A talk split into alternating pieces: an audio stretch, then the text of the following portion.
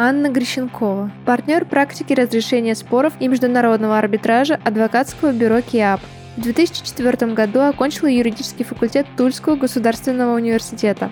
В 2007 году сдала экзамен и получила аттестат аудитора. В 2011 году получила ЛЛМ по американскому праву в школе Перикл.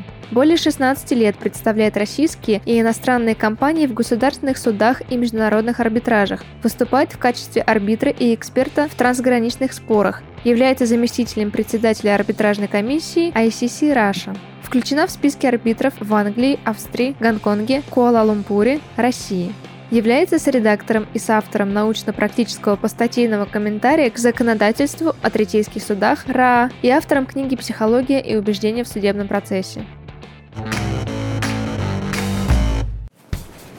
Добрый день. Здравствуйте, Александр. Мы пришли Здравствуйте. брать Здравствуйте. интервью. Очень рада вас здесь приветствовать. Пойдемте? Пойдем.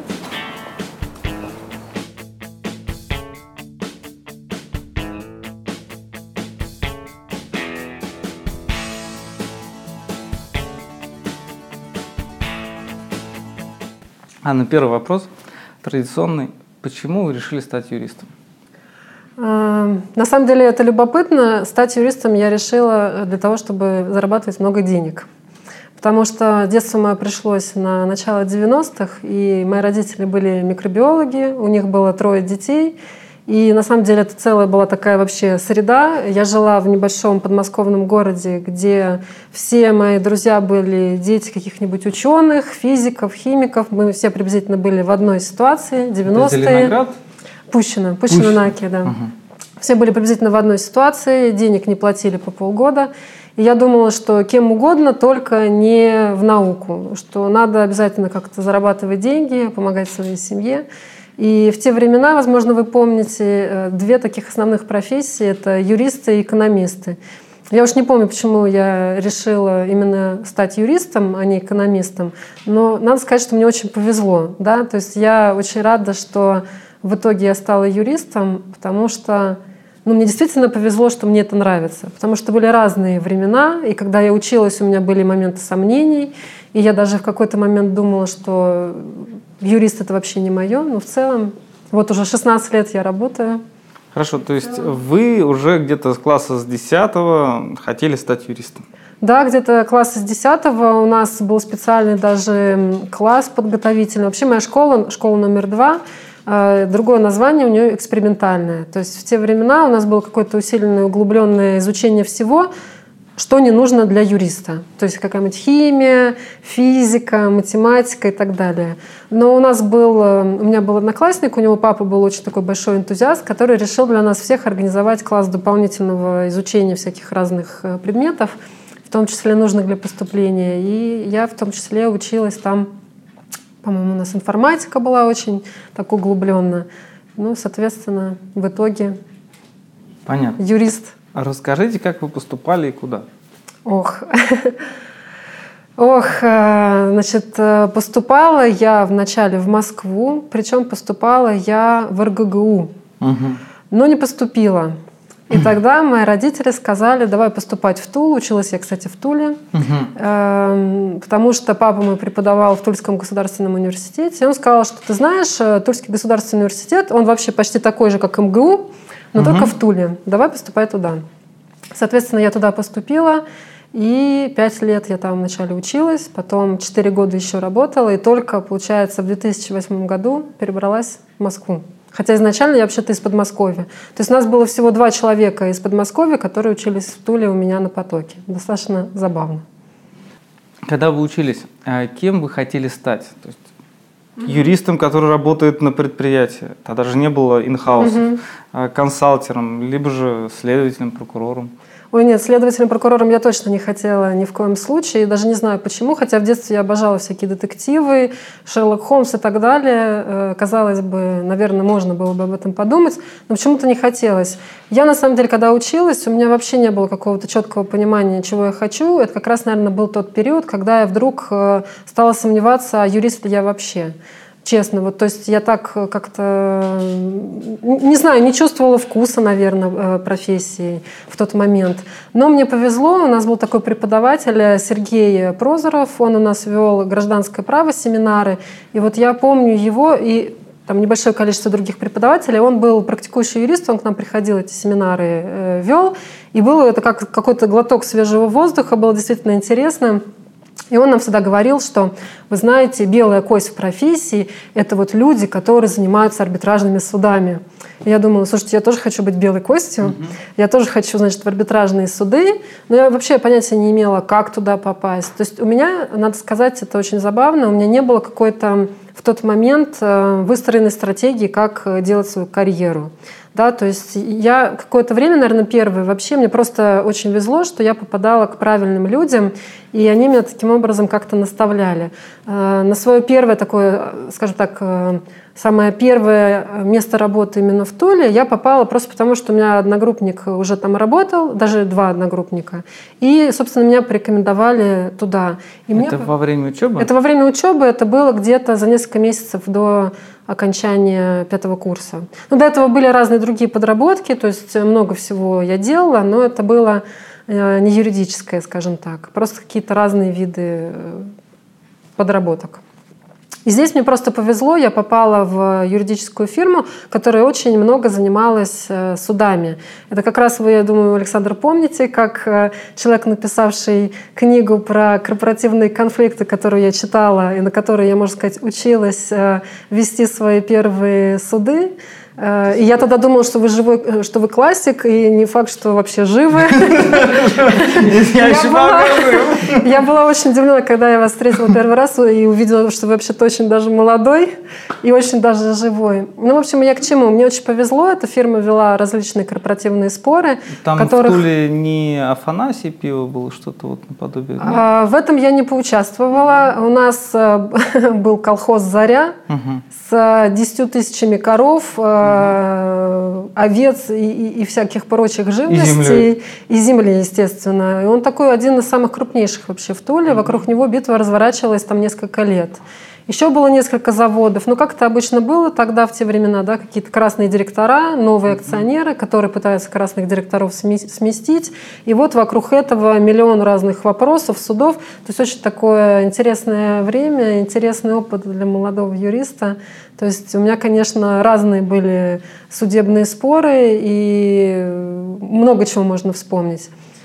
А к чему е- есть я что, уже забыла. Есть о чем рассказать, потому что вспоминать мы можем за кадром. А вот э, рассказать какой-нибудь смешной случай, вот именно из того времени. Э, смешной случай из того времени, который на самом деле многие мои, э, скажем так, читатели или там кто со мной общается, знает. Я люблю этот случай рассказывать. Это про то, как я первый раз выступала в суде.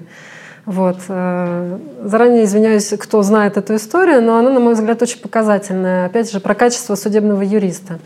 Э, я только устроилась на это первое свое место работы, именно юридическое. Там действительно огромное количество споров. И вот моя руководительница отдала мне спор, чтобы я готовила по нему документы. То есть иск был предъявлен к нашему клиенту, мне нужно было подготовить позицию, первый отзыв, самостоятельно все разработать. Я там несколько дней искала практику. В общем, э, очень была горда собой, когда нашла идею классную, как, значит, э, защитить нашего клиента. Все это написала. И вот там через какое-то время, там, может может быть, через неделю, через две, у нас э, устное слушание, и моя э, начальница говорит, ну что, поехали вместе. Это было у нас, э, должно происходить было в Твери. Мы выдвинулись из Тулы, и где-то на середине, на машине, на это слушание, и где-то на середине пути, где-то часа через два, то есть между Тверью и Тулой, моя начальница меня спрашивает, слушай, а ты доверенность на меня взяла? Я говорю, нет, конечно. Это ж я еду на суд, как бы я буду выступать, я свою доверенность положила на себя, а ну, вы же просто со мной едете, как бы поддержать. Ну, я не знаю, как она меня в этот момент не убила. Мы приехали на заседание, нам попалась очень такая, скажем так, требовательная судья, которую мою начальницу не допустила угу. до выступления, сказав, что у вас нет доверенности, поэтому будет выступать там тот представитель, у кого есть доверенность. То есть я. Надо сказать, что я еще в этот момент даже не закончила университет. То есть у меня оставалось как раз там, на следующий день, по-моему, у меня была сдача диплома. Соответственно, это был мой звездный час. Я там, значит, выступила с своей позицией, Слава богу, мы не проиграли, потому что иначе, мне кажется, моя карьера юриста на этом могла бы закончиться. Вот. Но получается, из, какие я из этого извлекла уроки? Надо э, себе работу выгрызать самостоятельно, не бояться идти в бой, что называется. Не брать лишних не э, брать людей на суд. да. Брать доверенность только на себя. Понятно. Ну, было забавно. Почему все-таки было принято решение переехать в Москву? Э, Я бы правильнее сказала бы, э, почему я так долго в Туле находилась, да, потому что я, конечно, в Тулу совсем не, пла- не планировала поступать и не планировала там жить, но как-то так получилось, что вначале я там училась, потом было вот это хорошее место работы, и были очень интересные споры, классные. Но мне кажется, каждый год я думала, ну вот, сейчас все, я сейчас поеду в Москву, сколько здесь можно, я уже здесь задержалась. Но каждый раз э, какие-то были новые проекты очень интересные или какие-то новые вещи, и начальница моя тоже, на самом деле, за что я очень благодарна. Тут надо ее обязательно упомянуть. Э, Качанова Любовь Владимировна, потому что я всегда ее помню, вспоминаю с благодарностью. Она мне всегда поддерживала, давала какие-то новые возможности. Например, я, поскольку эта фирма занималась в том числе еще и аудитом, мне было интересно все, что связано с экономикой на самом деле всегда. И я отучилась на аудитора, были специальные курсы, и даже сдавала экзамен на аудитора, и тоже жутко собой горжусь, потому что была единственным юристом там из 30 человек, которые учились, все остальные были там бухгалтера, помощники аудиторов. Я единственный юрист, на меня смотрели как на белую ворону, зачем тебе это вообще надо. Вот. А экзамен потом э, прошло только 6 человек из 30. Вот. Но после этого, к сожалению, для моей начальницы я проработала там всего еще несколько месяцев и переехала. Наконец-то. Как это, как это происходило? То есть вы получили предложение, либо же вы просто собрали все документы, доверенности и уехали в Москву? Да, доверенности сразу, да, смешно. На самом деле тут надо тоже, опять же, сказать, что э, мне повезло, что мой муж меня всегда поддерживал. И, в общем-то, я сказала, что я хочу переехать в Москву. Он сказал, ну, хочешь, значит, переедем. И мы ехали вообще абсолютно не зная куда. У меня не было никакого предложения. Я, скорее, сама искала эти предложения. Это было до кризиса или после? Это было до кризиса. Это была весна 2008 года. Еще ничто не предвещало, что будет кризис. Я на самом деле, опять же, вот забавно, да, э, не делайте так, как я, не стройте карьеру так, как я. Я не очень понимала, как я дальше буду развиваться. Я даже, мне кажется, не очень знала, что есть рульфы, есть ильфы. Я просто взяла э, какие-то газеты юридические, которые я на тот момент читала, и стала смотреть, кто дает комментарии юридические. Кто дает комментарии, тот значит и крут, решила я. И в эти фирмы обратилась. Одна из первых фирм, на самом деле, была это тогда не Карельский еще Костаев партнер, тогда это был Vegas Lex, где работал Андрей Карельский. И я пришла на собеседование. Вначале со мной беседовала, по-моему, помощница HR, посмотрела, что я адекватная, вызвала свою руководительницу. Она со мной поговорила и говорит, хотите, я сейчас вам устрою собеседование сразу уже с человеком, руководителем практики, который ищет себе юристов. Я говорю, конечно, хочу. Так я встретила первый раз Андрея Карельского, с которым мы поболтали. Он меня абсолютно очаровал. Я подумала, ну вообще, какой, какой обаятельный вообще юрист. Оказывается, такие тоже бывают. Но устроилась я, правда, не в Vegas Lex, а в ФБК. Так, Потому то что есть, Саша э, Ермоленко... Карельский он вас брал на работу или не брал? Мы до этого не дошли. Ага, А, то есть, э, Я прособеседовалась, мне выдали задание, э, которое я должна была выполнить. А после этого я поехала в ФБК на собеседование. И там встретила Сашу Ермоленко. То есть тогда было ФБК Legal или либо же ФБК как вот аудиторы там единое? Ну, на самом деле, э, они, по-моему, и сейчас есть э, и ФБК, и внутри ФБК Legal. Э, Соответственно, есть отделение, скажем так, группа юристов внутри большого ФБК. Собственно, тогда так это и было. Мы поговорили с Сашей Ермоленко, как-то мы оказались на одной волне. Не то, чтобы мы с Андреем Корейским не оказались на одной волне, но с Сашей как-то вот мы так пообщались. Он мне, по-моему, сразу же сделал предложение присоединиться. И надо сказать, видите, э, нежелание выполнять пять заданий от Андрея Карельского, видимо, Ну да, наверное, отжимания, подтягивания, да. Здесь, Да, да, да, есть Сразу, аттестат да, да, да, аудитора, да. есть. Замечательно. да, так я устроилась в марте 2008 года в ФБК. А сейчас у нас будет рубрика «Вопросы от наших зрителей». И первый вопрос. В чем, по вашему мнению, преимущество зарубежного юридического образования? Я думаю, преимущество в том, что это дает вам возможность э, лучше понимать, как мир устроен. Э, Мое образование дополнительное, которое я получала, мне помогло понять, что мир, с одной стороны, он вообще огромный, да, и много разных всяких есть э, систем, и, ну, там, норм права и так далее. А с другой стороны, он очень небольшой, и вот руку протяни, и вот там уже коллеги в Германии или где-нибудь в Англии или в Америке. То есть это дает вам кругозор и какое-то ощущение, что мир, он вот в ваших руках. А, так, следующий вопрос. А, многие студенты увлекаются международным арбитражем. А что бы вы могли посоветовать для изучения? Есть э, наши традиционные, наши, я имею в виду, общемировые э, учебники и книги Гарри Борна. С них, наверное, стоит начинать. Они, конечно, там, это много-много томов, но это достаточно так основательно. Я думаю, что, наверное, с этого. А по вашему мнению, существует ли принципиальное различие между ведением дел в государственных судах и третейских судах? Да, конечно, несомненно, есть. И, собственно, я, наверное, поэтому сейчас все больше и больше занимаюсь именно третейским разбирательством э, и чаще всего все-таки международным третейским э, разбирательством, потому что там есть куча преимуществ, на мой взгляд, а именно все-таки у арбитров есть больше времени, чтобы рассматривать спор, и поэтому они вас гораздо внимательнее слушают, у них есть возможность более тщательно разобраться во всем, что вы им рассказываете. И мы, юристы, имеем возможность чувствовать, что то, что мы делаем, это действительно, действительно приводит к какому-то результату. Это, наверное, самое первое отличие. Кроме того, в международном арбитраже можно выбирать самостоятельно арбитров, и это тоже целая история, целая такая стратегия, под какие дела, каких конкретно арбитров вы выбираете. Это целый мир. спасибо. В госсудах вы не можете, сами понимаем, э, выбирать судей, и, собственно, с какому суде дело назначено, с тем мы судьей и работаем. А, так. А, каким, а, как, Каким вы видите будущее международного коммерческого арбитража в России? Я надеюсь на лучшее. Я вижу молодое поколение, которое увлекается. Я вижу очень много горящих глаз, очень много всяких разных инициатив. И поэтому я верю в то, что э, все будет хорошо.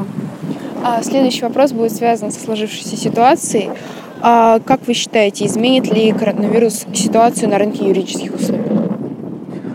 Вы знаете, это уже, наверное, третий э, кризис, который я переживаю, э, то есть я имею в виду в осознанной жизни, во взрослой. И я понимаю, что, конечно, изменения какие-то будут в плане, может быть, что какие услуги будут какой-то период более востребованы, какие менее востребованы. Но в целом я думаю, что юристы все равно будут нужны, и все юристы разных э, специализаций будут нужны. Другой вопрос, что, может быть, мы начнем работать чаще удаленно, возможно, посмотрим.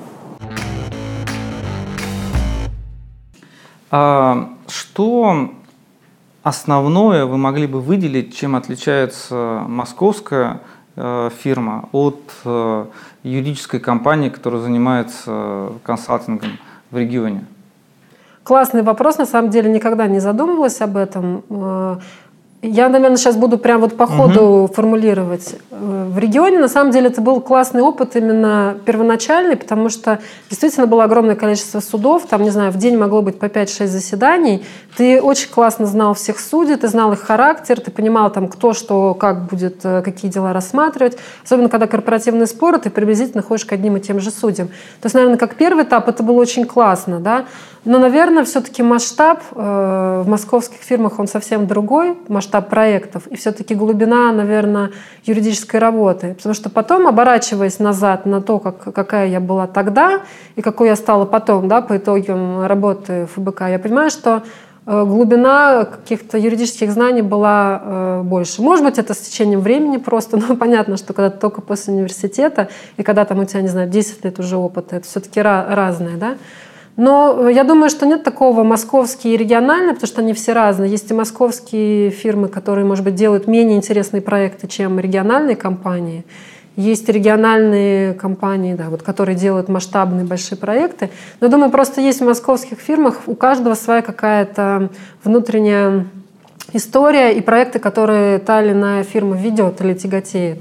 ФБК, что было классно, это то, что они же все-таки большие и очень много консультационной, в том числе работы именно не как мы представляем консалтинг юридический, а, например, там какое-нибудь финансово-экономическое обоснование какой-нибудь крупной реорганизации там по всей стране. Или, не знаю, ну да, вот что-то там для «Газпрома», какой-нибудь передача каких-то активов из одного общества в другое, и это нужно как-то обосновать, какой вариант будет лучше. То есть у меня в этой ситуации была возможность работать просто с коллегами разными, да, и не только юристами, но еще экономистами, аудиторами. И это очень развивало и давало такой кругозор, который, конечно, для судебного юриста он очень полезен, потому что все мы знаем, что мы юристы считать не очень любим и не всегда умеем. А тот же аттестат аудитора, да, и работа на таких комплексных проектах, она потом позволяет тебе в каких-то своих сложных э, судебных проектах понимать цифры, видеть, может быть, какие-то нестыковки, например, понимать, что там оппоненты врут, представляя какую-то документацию экономическую, что есть какие-то нестыковки, ты понимаешь, куда посмотреть. То есть в этом плане очень полезно. А все-таки аудиторский аттестат, он вам реально пригодился? Или это больше э, так, на стеночку повесить?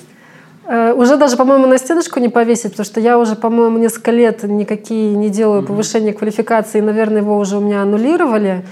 Я думаю, что это только как э, повышение уверенности в собственных силах, что после этого не страшно вообще ничего, если ты такие вещи, как бы юристы вдруг экономические какие-то экзамены сдаешь.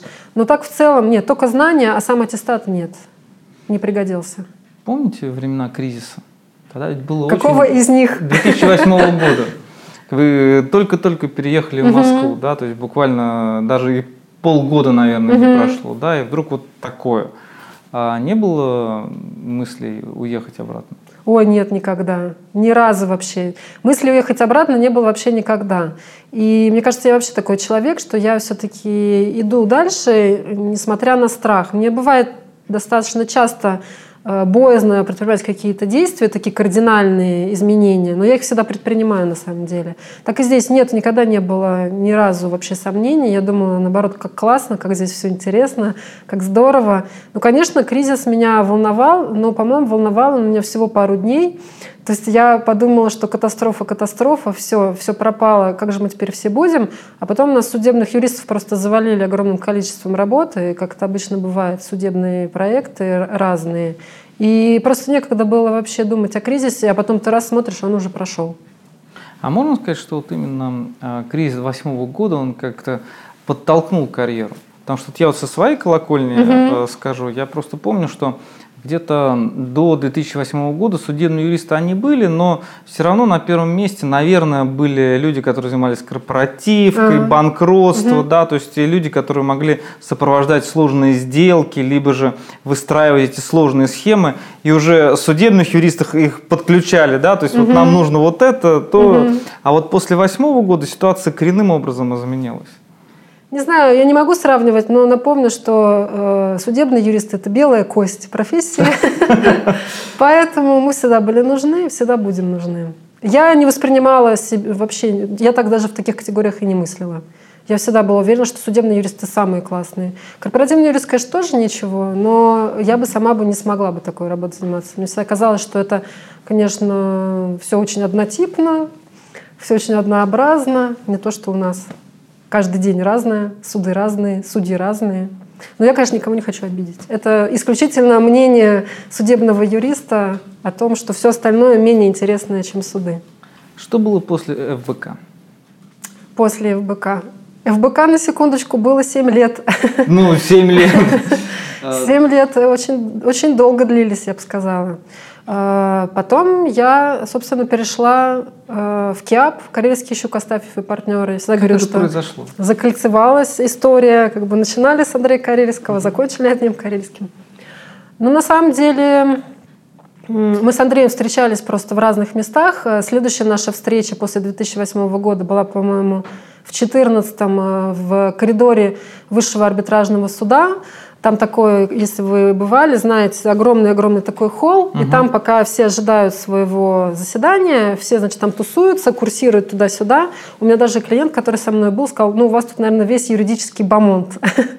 И там я увидела Андрея Карельского, я к нему подошла, сказала, что вот, я вас помню, То есть я даже тоже человек такой. Хотя, наверное, я Андрея... Нет, я, по-моему, уже в 2010 году даже смотрела, следила за то, что...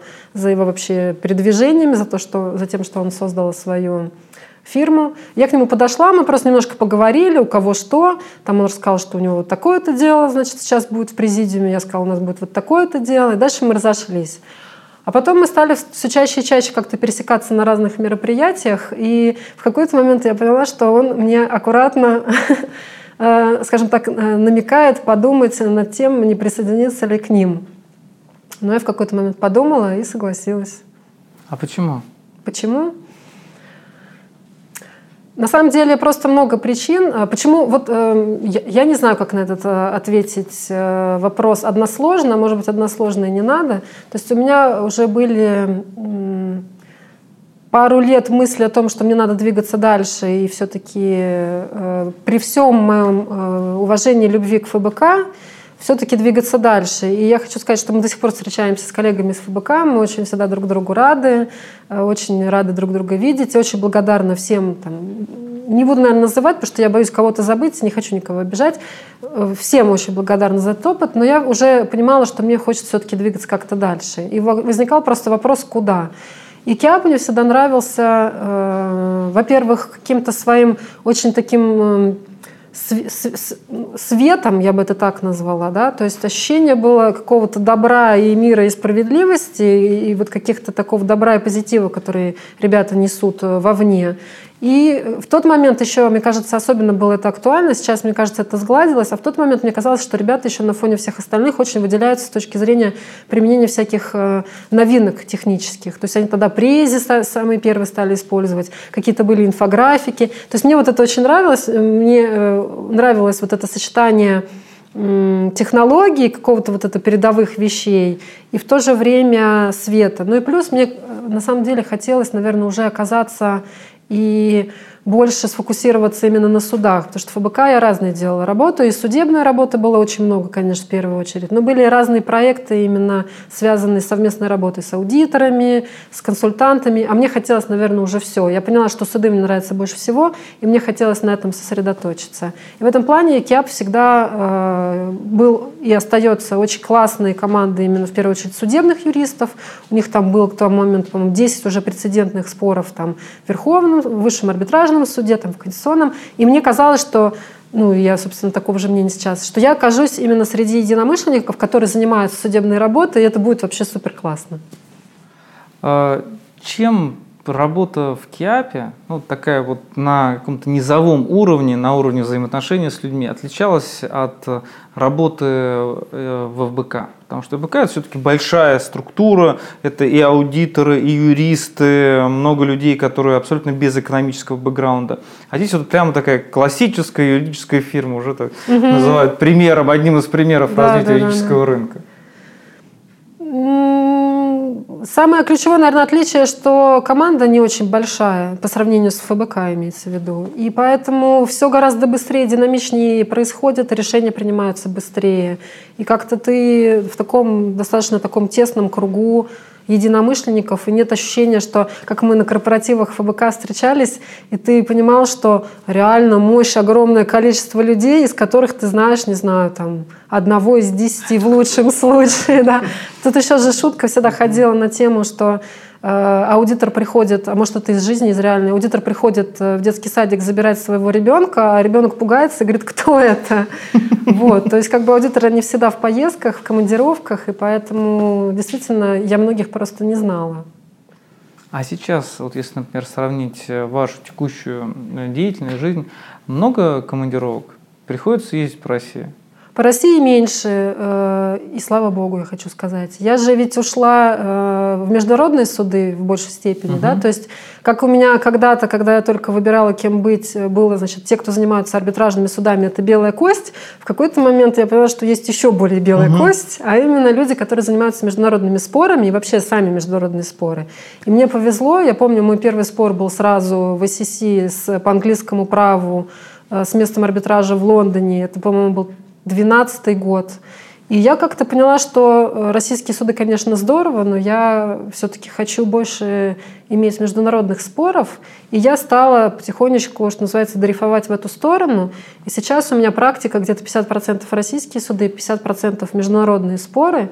И поэтому даже с этой точки зрения моя, скажем так, практика, она очень сильно отличается от того, что было в ФБК. Вы упоминали свою книгу «Психология убеждения в судебном процессе». Насколько нам известно, вся выручка с продаж книги идет на благотворительность. Можете подробнее рассказать об этом? Ну, тут особо что скажешь. Просто мы решили, что те деньги, которые мы получим за вычетом расходов, мы направим в фонд «Подари жизнь», потому что мы достаточно давно с ним сотрудничаем. И Legal Run, который организовывает э, КИАП совместно с кучей-кучей юридических фирм в России, тоже обычно все э, доходы перечисляются в фонд «Подари жизнь». Тут особо ничего не скажешь. А, Назовите на свой взгляд э, топ-3 или топ-5 э, качеств судебного представителя, юриста, которыми он должен обладать, хорошего судебного представителя. Я думаю, что самое важное – это умение вызывать доверие, то есть человек, на самом деле судебные юристы, они очень разные. Бывают там более напористые, менее напористые, более разговорчивые, менее разговорчивые. Но, на мой взгляд, всех их объединяет именно классных судебных юристов умение вызывать доверие. На мой взгляд, это самое важное. Еще два качества – это, на мой взгляд, умение быстро реагировать потому что в судах очень часто ситуация меняется очень быстро, и нужно уметь э, среагировать достаточно быстро. И третье, наверное, в какой-то степени, может быть, отсутствие страха, потому что судебное выступление — это все-таки совершенно особый род работы.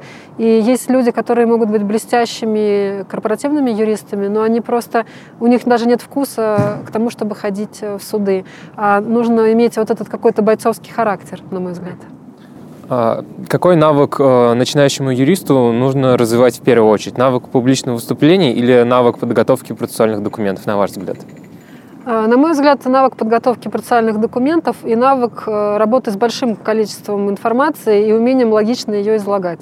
Вот это, на мой взгляд, самая большая задача, самый большой челлендж у молодого юриста, потому что молодому юристу часто кажется, что он все блестяще знает, и вот именно это он и написал, а человек, который читает этот документ, понимает, что ничего не понятно. А английский язык где удалось выучить? Это такой забавный вопрос, потому что я продолжаю, мне кажется, его всегда учить. Я же училась еще, получала американский ЛЛМ в школе Перикл в России. Очень всем всегда рекомендую, хотя у меня, конечно, были моменты, когда я думала, что я наверное, просто умру там от нагрузки, от сочетания всех этих командировок судебных по России и количества информации, которую ты должен просто проработать, проанализировать для того, чтобы выполнять задания, которые тебе там дают. Да? Э, это такой был отдельный, наверное, еще можно про это долго говорить, очень такой важный опыт, но английский, соответственно, я учила, начиная там, не знаю, чуть ли не с детского садика, потом был университет, потом был перикол обучения на английском языке. Потом были разные всякие мои стажировки, когда я там, не знаю, месяц жила в Америке, месяц жила в Париже, месяц жила в Лондоне. И вот это вот общение, потом пошли проекты, на которых я просто разговаривала, вела проекты, выступала на английском, я выступала на всяких международных конференциях. То есть это в практике. Угу. То есть не было такого, что Э, я в какой-то момент сказала себе, все, я знаю английский, теперь я могу расслабиться. Да? А То стажировки это работа давала, либо же вы сами как-то находили эти стажировки и угу. выбивали себе отпуск? Отпуск. Вот сразу видно отношение работодателя Конечно. ко всем этим поездкам. Но на самом деле было и так, и так. Э, например, в Америку, спасибо Надежде Николаевне Орловой из ФБК, которая мне сказала, что есть специальная женская программа, на которую можно путем какого-то отбора попасть. И она предложила мне поехать. Это женская программа, когда приезжают женщины из разных стран на месяц, и их прикрепляют каждую какой-то очень влиятельной американской женщине, и они, соответственно, учатся там, разным всяким тонкостям бизнеса. Меня тогда прикрепили э, к Мэри Эрдоус, это JP Morgan банк, то есть это вообще не юридическая uh-huh. сфера, это вот вообще как бы банк.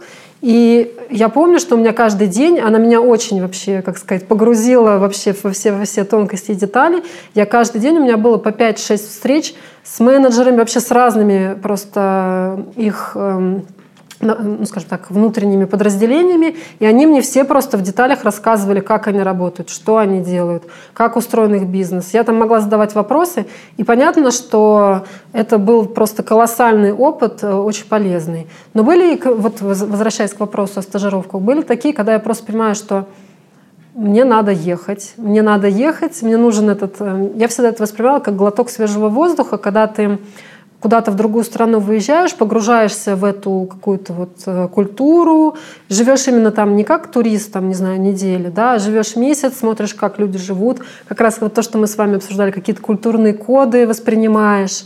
И я просто чаще всего приходила и говорила, что, знаете, я хочу поехать, я, я поеду.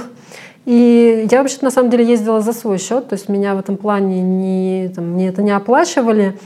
Э, скорее всего, да, вы правы. Мои коллеги воспринимали, наверное, это как отпуск, но, насколько я помню, я оттуда, по-моему, даже работала.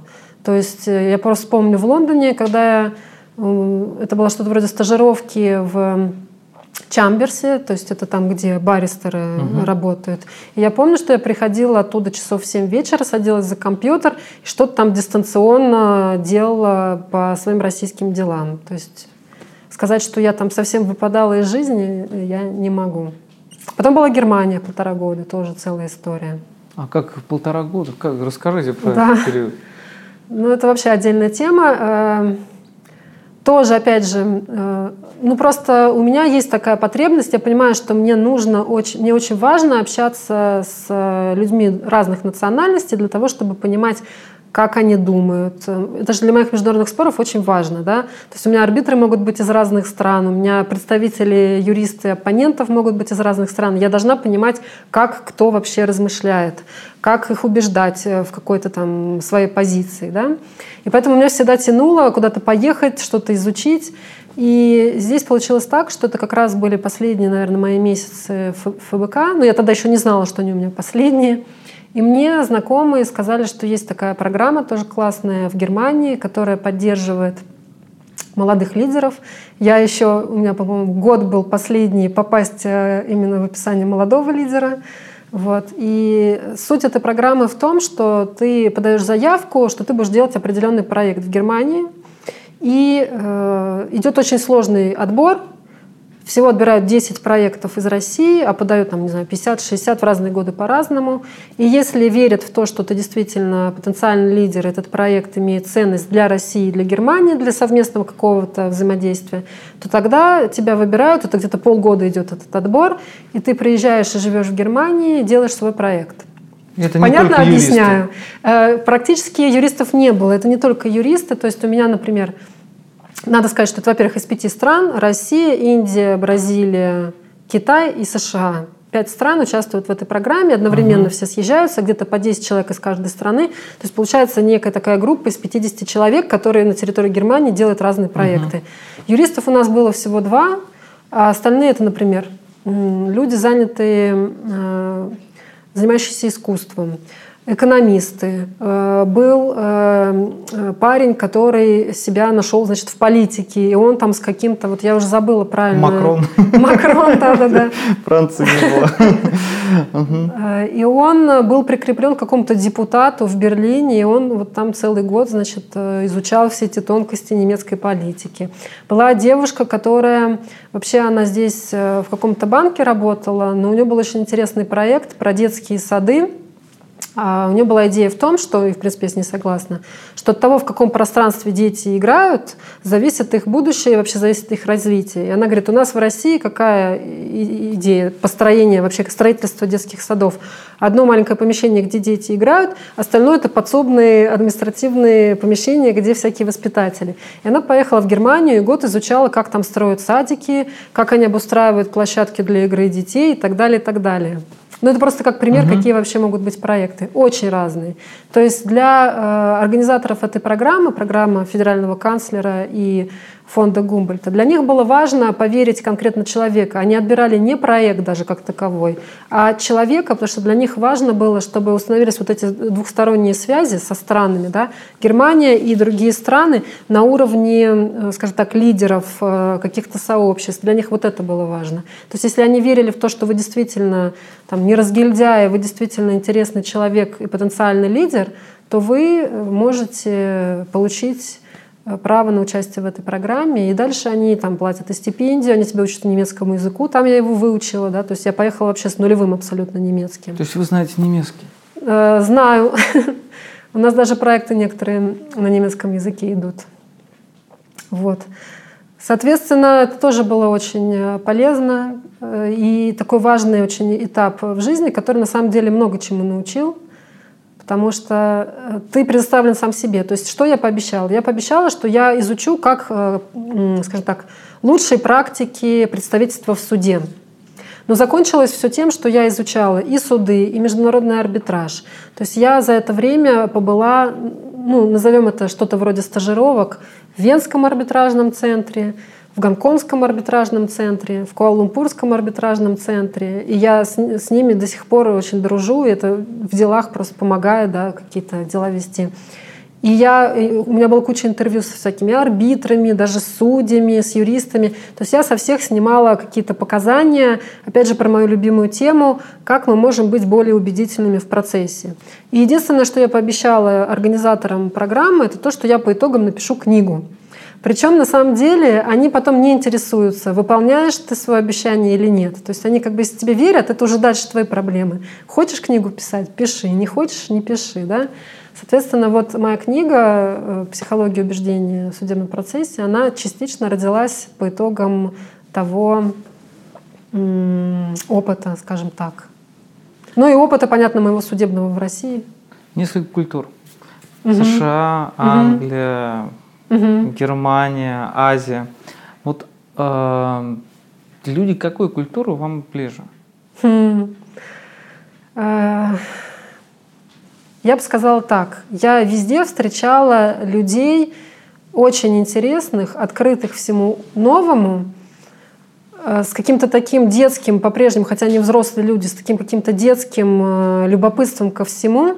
И я больше всего восхищаюсь людьми, которые в себе сохраняют вот эту вот возможность. И эти люди, они эм, умеют сделать так, что вам с ними очень классно. То есть они не про то, э, какие они классные, они про то, какие вы классные, их собеседник. И вот такие люди, они встречались мне везде, и в Азии, и в Америке, и в Германии, и во Франции, и в Англии. Я, наверное, таких людей, я их еще называю люди мира, люблю больше всего. Чаще всего это люди, конечно, которые путешествовали, жили в разных странах какое-то время, и понятно, что имели возможность с разными культурами взаимодействовать, и поэтому они тоже такие открытые, и они, скажем так, спокойно воспринимают наши различия, они принимают эти различия. У них нет вот какого-то отторжения свой-чужой. Да? Это очень классно. Ну так все-таки какая страна, блин? Не скажу. А, ну, а любимые места тогда в мире? Любимые места, э, любимые места, я всегда думала, что это Франция, но потом я посчитала, сколько раз э, я ездила в Италию, и поняла, что любимое место это Италия. И да. А почему именно Италия? Вот хороший вопрос. Э, не могу объяснить. Э, как-то мне в Италии э, сочетание всего. Это эстетически очень приятно, да, смотреть вот эти все красивые эм, издания и природа. В последнее время, надо сказать, я больше по природе, чем по зданиям. И какое-то общее ощущение такой расслабленности и такого хорошего спокойствия, и, конечно, вкусная еда. Хотя во Франции она тоже вкусная, казалось бы. Ну вот почему-то итальянцы завоевали мое сердце. И мы туда ездим практически каждый год. Нет желания сменить право на что-то еще? Например, общественную деятельность? Я периодически размышляю, то есть раз, наверное, в 3-4 года у меня случаются периоды, когда я думаю, ну, может, я все-таки не юрист, может быть, я что-то еще там должна поделать. Потому что, видимо, это периоды, когда я чувствую, что я достигла какого-то потолка, мне нужно что-то новое. В эти моменты я начинаю сомневаться. Но нет, я не знаю просто какой-то другой профессии, в которой мне было бы так интересно. Я понимаю, что мне просто нужно какой-то баланс для себя найти того, что мне нравится, и того, что, может быть, мне нравится меньше. И просто фокусироваться на тех вещах, которые мне интересны. И как только если какой-то горизонт планирования выстраиваю, там сейчас, например, в международных спорах у меня там амбициозные большие планы, и они потихоньку выполняются. И тогда мне, скажем так, интересно и классно, и у меня совсем нет мыслей менять э, мою профессию на что-то еще. Какие планы вы могли бы рассказать? Какие планы? Завоевать весь мир, чтобы все знали КИАП, и что это самая классная фирма, занимающаяся международными спорами. Гарри Борн уже взрослый, надо его потеснить. Э, кто, если не мы? Ну, еще я хочу, чтобы нас, российских арбитров, конечно, больше было среди имен, э, опять же, которые практикующие юристы во всем мире знают. Да? То есть у нас сейчас есть такие легендарные арбитры, которых э, все назначают, и там практически нет российских арбитров. Я хочу эту ситуацию поменять.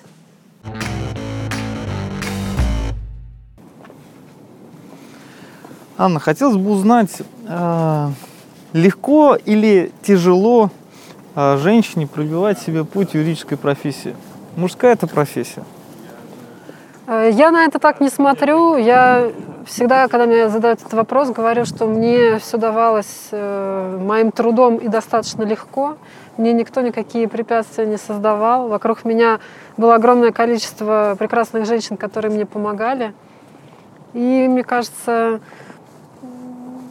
по крайней мере, в моем опыте нет никаких э, особенных э, именно женских событий или женского способа построения карьеры. Просто я делала то, что мне нравится, делала хорошо, и меня поддерживали люди кругом. Ну и немножко везения, конечно. А какие ну вот есть у нас такая рубрика своеобразная, да, то есть epic fail. Ага. Вот э, э, получится что-то такое вспомнить, когда вот действительно сначала было ужасно, безумно э, некомфортно, сейчас уже, наверное, смешно это вспоминать. Были какие-то такие случаи? А, случаи сто процентов были, но, видимо, моя память их хорошенько подстерла. Ничего мне сейчас э, сходу не приходит. На самом деле, конечно, у меня даже есть э, такое что-то вроде судебного дневника, куда я записываю после каких-то заседаний, когда я не очень собой довольна, всякие рекомендации uh-huh. в таком суровом тоне, что нужно улучшить и э, усовершенствовать. И, может быть, когда-нибудь я даже перечитаю то, что я там себе написала. С точки зрения психологии, а, вот российские юристы или российские судьи, а, чем отличаются? Какое основное отличие от э, коллег из других стран? Можно выделить? Я бы, наверное, все... Вы знаете, вот хотела сказать, что мне сложно что-то выделить, а потом вспомнила, и, к сожалению, вспомнила не очень хорошее. Но первое, что пришло в голову, это... Ну, это не только российская черта, это вот это желание припасти что-то в рукаве и угу. в последний момент, э, перед тем, как судья уйдет в совещательную комнату, выложить на стол какой-то козырь и, собственно, выстроить стратегию таким образом, чтобы другая сторона не успела среагировать. Наверное, это вот у нас такое есть отличие, потому что в той же там Германии или в Англии настолько четкие правила игры, что там просто это будет недопустимо. Но не хотелось бы только о каком-то грустном угу. говорить, а, а не грустно я пока не вспоминаю. Я думаю, что на самом деле я не мыслю такими категориями российские юристы, не российские. Скорее я бы, наверное, говорила об особенностях, э, например, стран континентального права или общего права. Да, у нас очень много общего там, с теми же немецкими юристами и гораздо меньше, естественно, общего с английскими юристами. Понятно. А, если посмотреть на судей, вот какие важные качества судьи можно было бы выделить? И вообще вот идеальный судья для вас, он какой? Или она какая? Очень хороший вопрос. Для меня идеальный судья – это первое, чтобы человек, наверное, был неравнодушным вообще, и чтобы он в профессии действительно хотел, э, хотел быть судьей не просто там по каким-то соображениям, не знаю, потом содержание после пенсии или что-то в этом духе, да, а чтобы человек действительно был неравнодушен и понимал, что он вообще-то решает чужие судьи. Второе качество это, наверное, все-таки открытый ум, потому что очень часто люди складывают какое-то первое впечатление очень быстро. Судьи у нас очень опытные, и у них огромное количество дел, и, естественно, они считают себя такими знатоками людских душ. И мне кажется, когда мы приходим к ним, они нас сканируют, и им кажется, что они все про нас уже поняли, и можно даже уже ничего не рассказывать, можно сразу уходить. Вот хотелось бы, чтобы все-таки судьи сохраняли открытый ум до конца да, процесса и э, могли, скажем так, не мыслить какими-то стереотипами, а увидеть что-то большее. Что еще? Неравнодушие, открытый ум.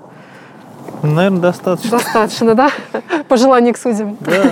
Не могу не спросить, а, на ваш взгляд, у арбитража у классического арбитража в России есть будущее? Вы имеете в виду государственные Нет, суды? не государственные. А, третейское разбирательство, Да. есть ли будущее? Да, несомненно, есть. Я в этом вообще не сомневаюсь. Я вижу огромное количество людей, которые хотят, чтобы арбитраж был, и хотят, чтобы он был качественный и классный. И я уверена, что, скажем так, усилия не будут безрезультатными. Анна, большое спасибо за интервью. А, Александр, вам спасибо. За новые грани, которые были раскрыты. И подписывайтесь на наш канал и помните, что юристы тоже люди.